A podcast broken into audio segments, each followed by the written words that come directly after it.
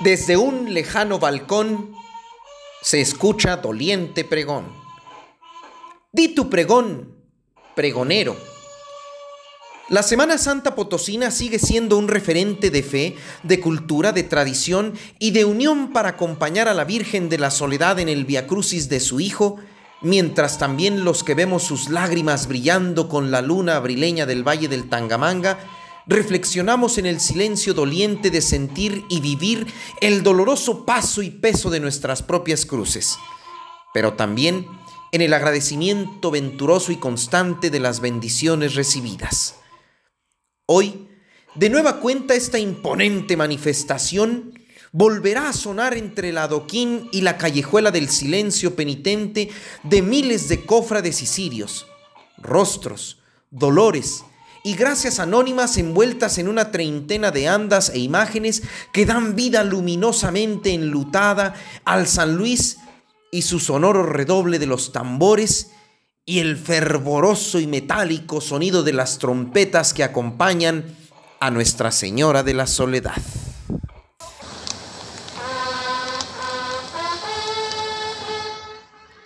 Y así lo recitó el querido y recordado Monseñor Joaquín Antonio Peñalosa. Desde un lejano balcón se escucha doliente pregón. Di tu pregón, pregonero, que entre toques de trompetas y redobles de tambor, custodiado por lancetas, va pasando el Redentor.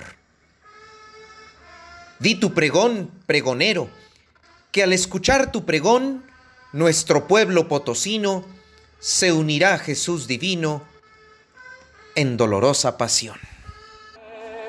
Solo eres tú mi cantar, no puedo cantar ni quiero.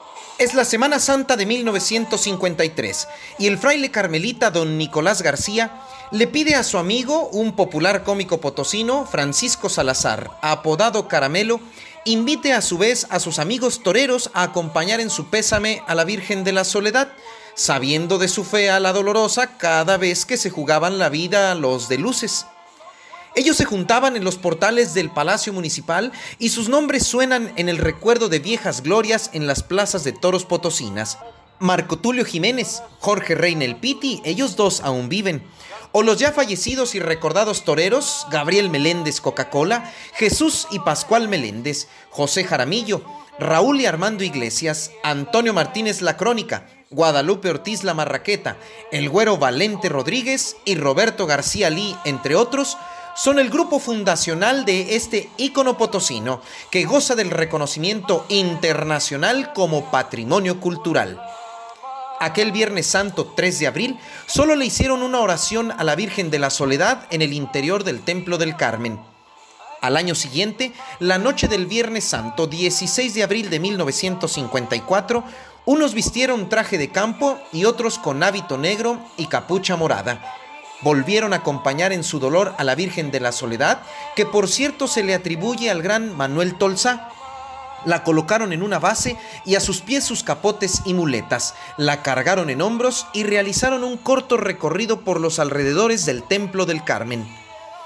Y así fue creciendo tanto la participación, la devoción y la tradición misma la gran y querida Lupita Romo, junto con el torero potosino don Fermín Rivera y otros distinguidos miembros de la sociedad potosina y española, se suman a principios de los años 60 fundando Tradiciones Potosinas, como órgano para seguir dándole vida y organización misma a la gran procesión, que desde aquella noche de 1953, con unos cuantos toreros como iniciadores, Hoy se suman más de 2.000 cofrades de todas las parroquias de San Luis que para orgullo de los potosinos, nuestra procesión no es mejor ni menor que la procesión sevillana como antes se le comparaba.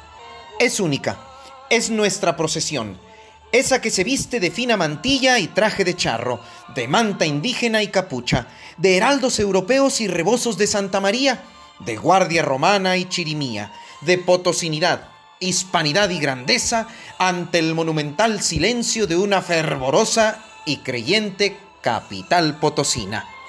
Es nuestra procesión del silencio de San Luis Potosí.